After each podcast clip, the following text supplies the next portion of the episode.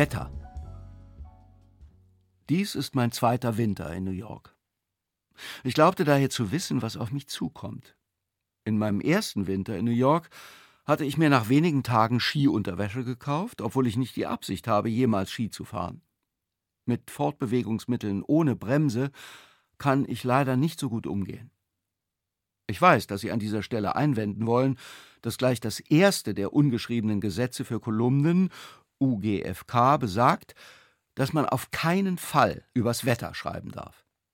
Ein im Grundsatz berechtigter Einwand, allerdings habe ich in Edinburgh und in Belfast studiert und später viele Jahre in London gelebt, was heißt, dass ich einen erheblichen Teil meines Erwachsenenlebens mit Gesprächen über verschiedene Formen von Niesel, ungewöhnlich milde Winter und Hitzewellen zugebracht habe, bei denen die 20-Grad-Marke geknackt wurde.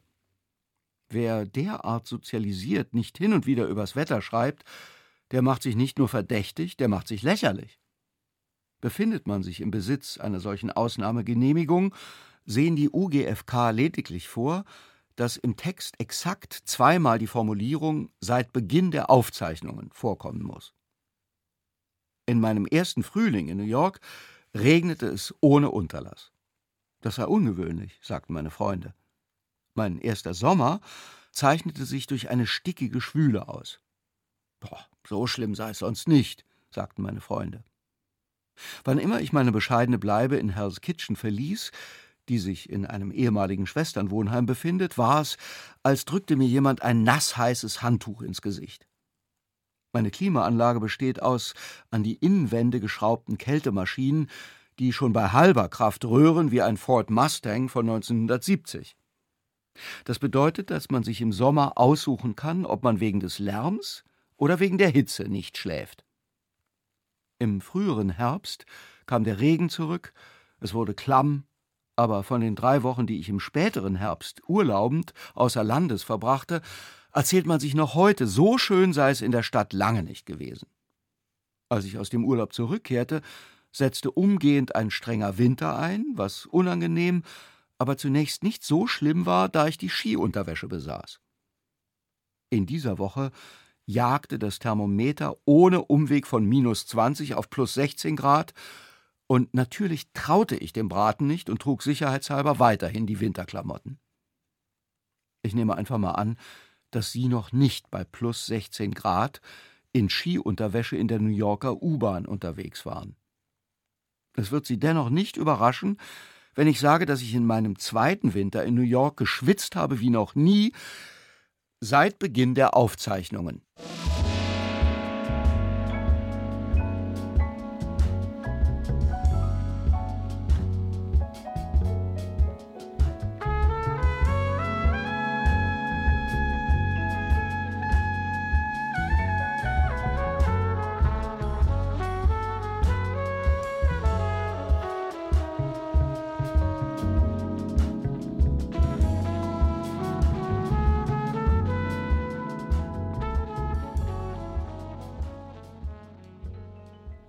Crazy Horse.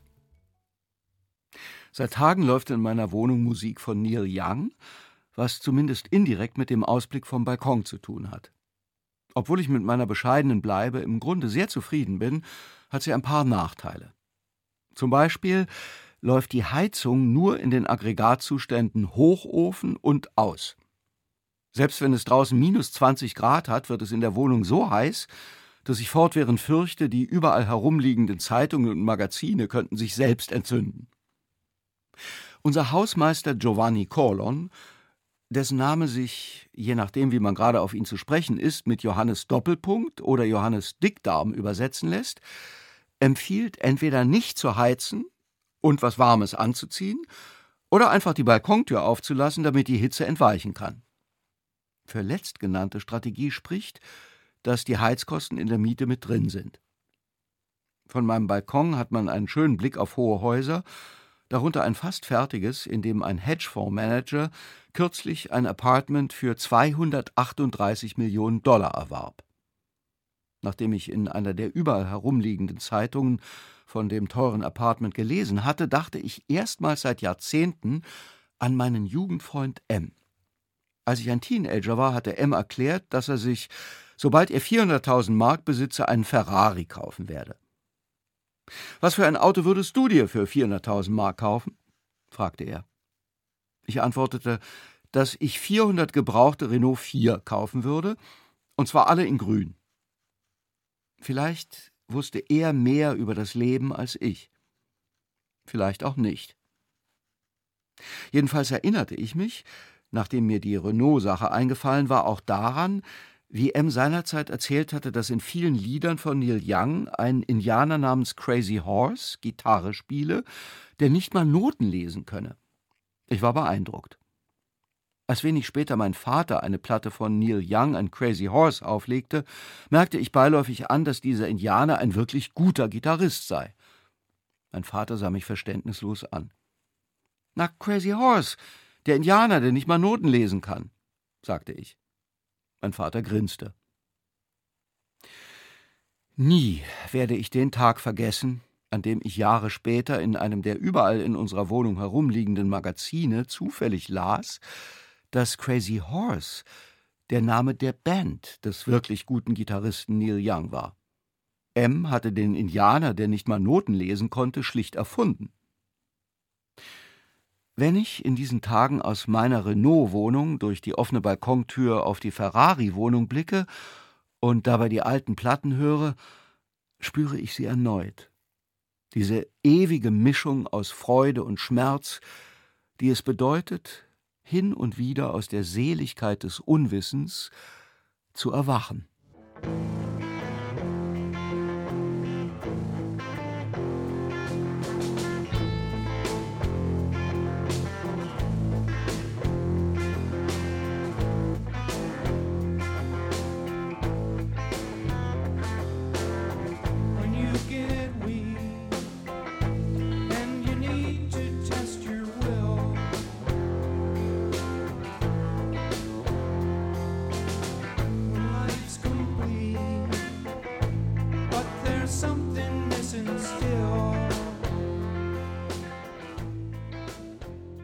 Münzen. Dass das Essex World Café geschlossen hat, betrübt wohl niemanden in New York so sehr wie meinen Freund V, den Fremdenführer. Es lag direkt am World Trade Center, wo V auf seinen Touren gern zur Mittagszeit ankommt. Dort erzählt er den Reisegruppen von den Anschlägen vom 11. September 2001. Er erzählt, wo er damals war, er erzählt von seinen Freunden und Nachbarn er erzählt Geschichten aus dem Innersten der Stadt. Meist hören die Touristen eine Weile zu, aber sobald V eine kurze Pause in seinen Ausführungen einlegt, erzählen sie umgehend uninteressante Geschichten darüber, was sie selbst am 11. September getan haben. V hört sich das alles an. Er ist ein geduldiger Mann, der seit mehr als 20 Jahren Besucher durch New York führt. Wo die beiden Türme des alten World Trade Center standen, sind jetzt zwei schwarze Löcher. An den Wänden der Löcher läuft Wasser hinab. Es ist, wenn man das so sagen kann, ein gelungenes Denkmal. Als ich neulich mit V auf dem Weg in die Whitehorse Tavern war, die sich, wenn man schnell geht, exakt elf Minuten vom World Trade Center entfernt befindet, machten wir einen Abstecher zum Denkmal. Wir stellten fest, dass die Touristen am ehemaligen Südturm neuerdings Münzen ins Wasser werfen als sei das schwarze Loch der Trevi-Brunnen.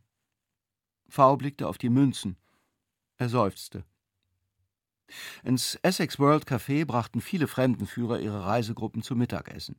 V sagt, eine beliebte Kombination unter Touristen sei Kuchen und Gyros gewesen. Er setzte seine Gruppen ins Café, er wartete, bis sie bestellt hatten, dann sagte er, dass er jetzt selber 60 Minuten Pause habe. Deshalb gehe er kurz in ein Etablissement, das lediglich elf Minuten entfernt sei. Diese 60 Minuten waren seine Oase. Im vergangenen Jahr hat das Essex World Café zugemacht und einen in jeder Hinsicht so gut gelegenen Ort, um gesprächige Gruppen von Touristen zu parken, hat V noch nicht wiedergefunden. Als wir zum ersten Mal gemeinsam am World Trade Center waren, erzählte ich V, als er eine kurze Pause in seinen Ausführungen einlegte, dass ich am 11. September an einer Reportage über einen von Unkraut bewachsenen Sportplatz in München arbeitete, den niemand mehr benutzte. Diese Reportage ist, wenn man von Dan Browns Buch Sakrileg absieht, von dem ich einst in einer übermenschlichen Anstrengung fast 50 Seiten gelesen habe, weil es in einem dänischen Ferienhaus herumlag und ich meine mitgebrachten Bücher und die meiner Frau bereits durch hatte, das langweiligste, das jemals geschrieben und gedruckt worden ist. Und ich kann versichern, dass davon fast 20 Jahre später zu erzählen auch nicht spannend war. V hörte sich das an. Geduldig. Als ich fertig war, seufzte er und dirigierte mich schnellen Schrittes in ein lediglich elf Minuten entfernt liegendes Etablissement.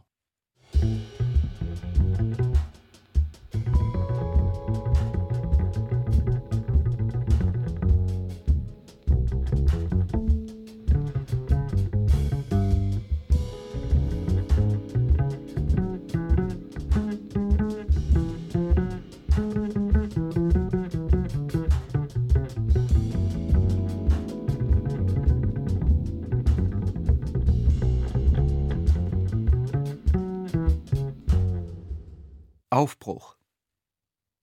Vor der großen Reise bin ich nochmal zum Friseur gegangen. Viele Herrenfriseure in Hell's Kitchen tragen mehr Haare auf den Unterarmen als auf dem Kopf, was sie grundsätzlich von mir unterscheidet. Ich habe zwar ebenfalls behaarte Unterarme, aber die Natur hat mir vor allen Dingen volles Haupthaar geschenkt, was den einzigen Nachteil hat, dass ich aussehe wie ein mittelalter Monchichi, wenn ich nicht alle vier Wochen beim Friseur vorbeischaue. Den jüngeren Lesern sei gesagt, dass es sich bei Monchichis um behaarte Zwergpuppen aus Japan handelt, die so niedlich daherkommen, dass die Schlümpfe im Vergleich wie eine marodierende Bande von ganzkörperbemalten Schalke-Fans auf Auswärtsfahrt wirken. Wenn Sie dies lesen, werde ich mit meinem neuen Haarschnitt und meinem Anwalt bereits unterwegs sein, um das Land von Küste zu Küste zu durchqueren.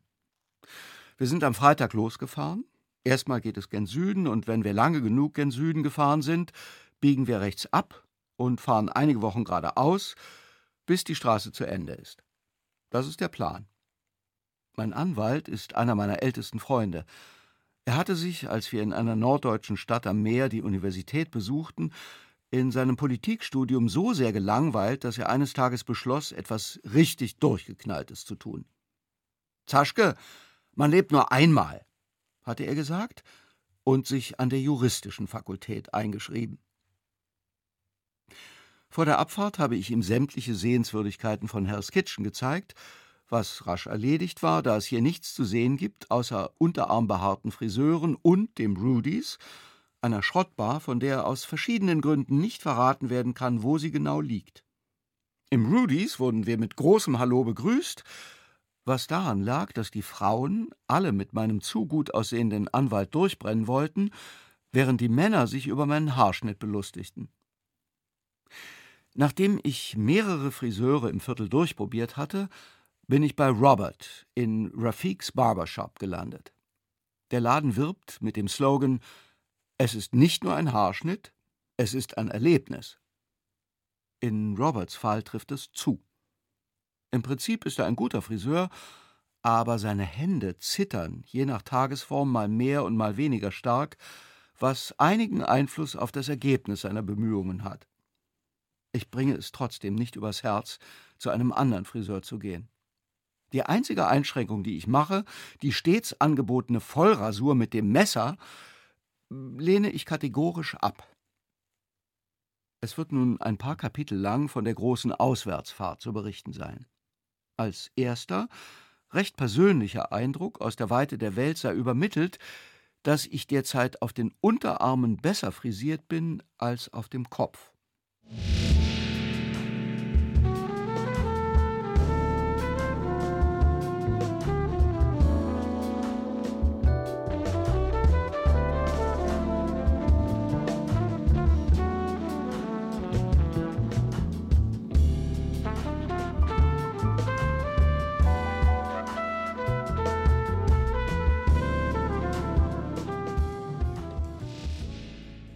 Wilmington.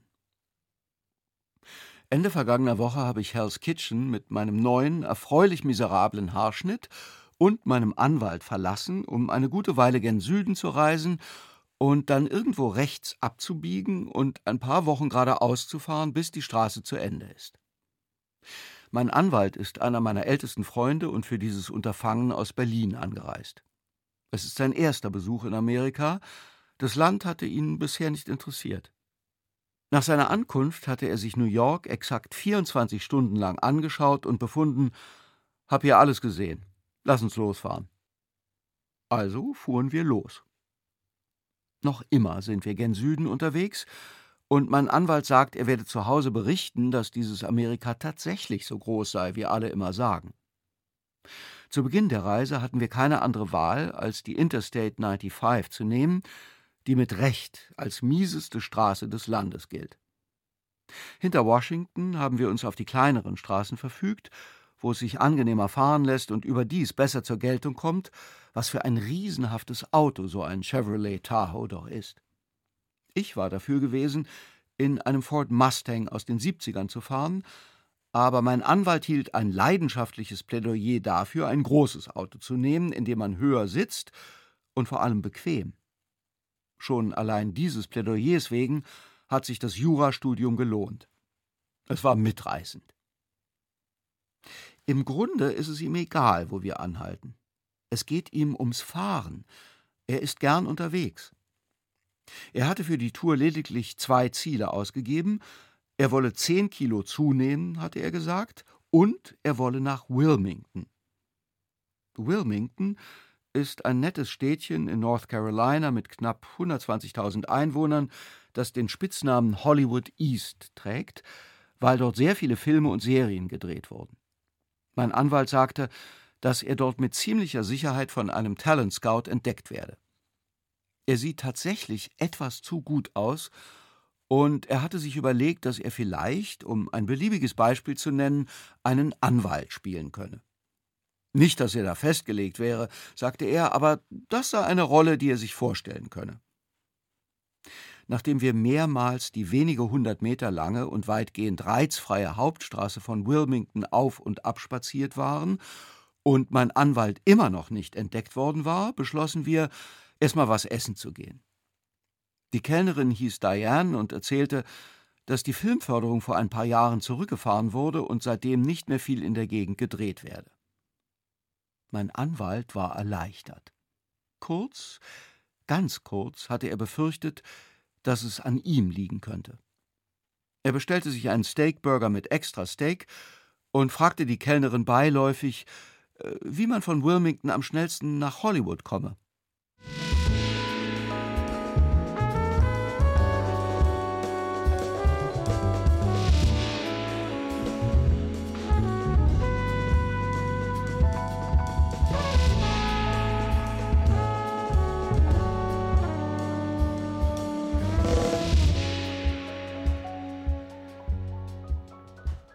Fische. Wir waren in Savannah, als mein Anwalt beschloss, in sein bürgerliches Leben zurückzukehren.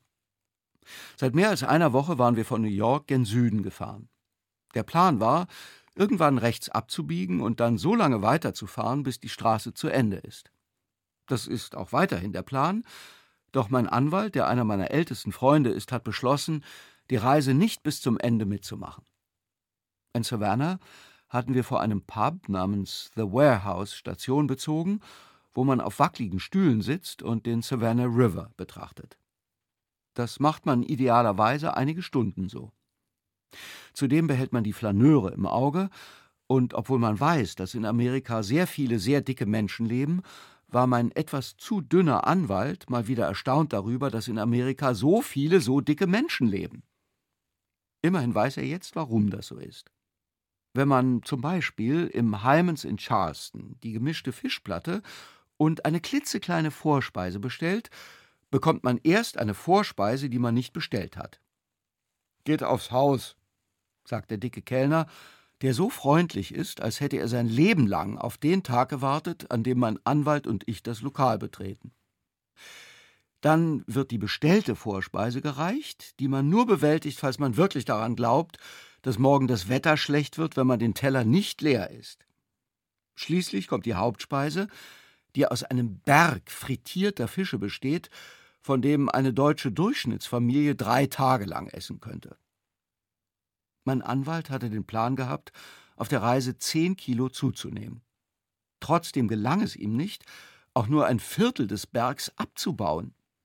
Um uns herum aber wurde ebenso erfreut wie befreit aufgegessen, und ich sage mit Stolz, dass ich, obwohl ich derzeit, sagen wir, nicht zu 100 Prozent austrainiert bin, die zweitdünnste Person im Raum war. Selbst die Kinder waren dicker als ich. Gern schriebe ich, dass mein Anwalt ausgestiegen sei, weil er einen spektakulären Fall übernommen habe. Aber es ist einfach so, dass er immer gesagt hatte, er werde so lange mitfahren, bis er seine Familie zu sehr vermisse. Mein Anwalt hat die Art von Familie, die man bereits nach zwei Minuten Abwesenheit vermisst. Amerika sollte es als Kompliment verstehen, dass er überhaupt so lange mitgefahren ist. Leider hat er durch seine Abreise die Isländerin verpasst, die sich der Tour in Atlanta angeschlossen hat. Wir sind gerade in New Orleans angekommen, wo die Isländerin, weil sie ein Wesen des Zaubers ist, bereits die halbe Stadt kennengelernt hat. Unter anderem den Dichter Stan Wilenski, den sie dazu überredet hat, ein Gedicht für die Leserinnen und Leser dieser Kolumne zu schreiben. Wie viel Zeit er habe, fragte er. Bis nächsten Samstag sagte die Isländerin.